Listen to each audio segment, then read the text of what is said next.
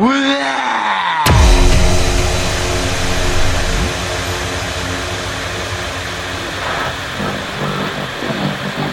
know that if we want to send a message, the message does get through. Sometimes it's very distorted, sometimes it's almost impossible to recognize. But it comes through.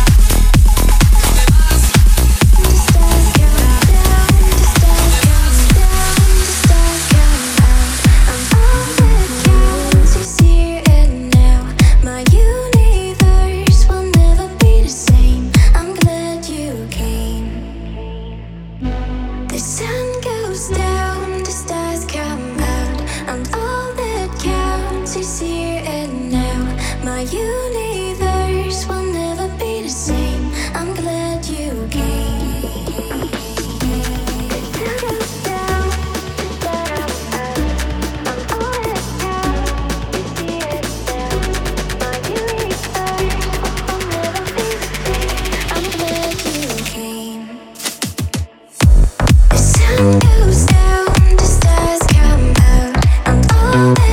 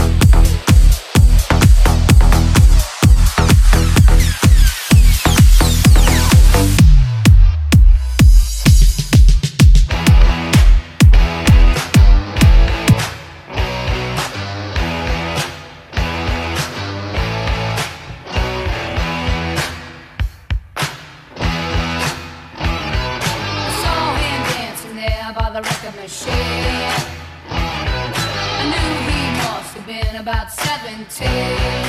He was strong.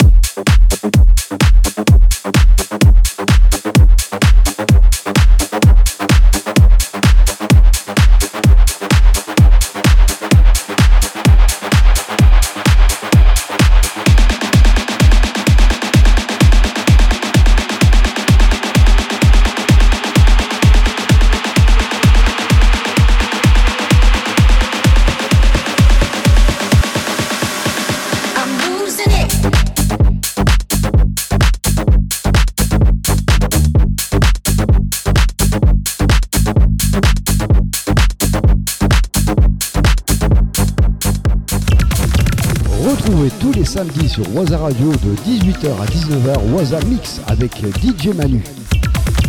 En collaboration avec le magasin Modisque à Cavaillon.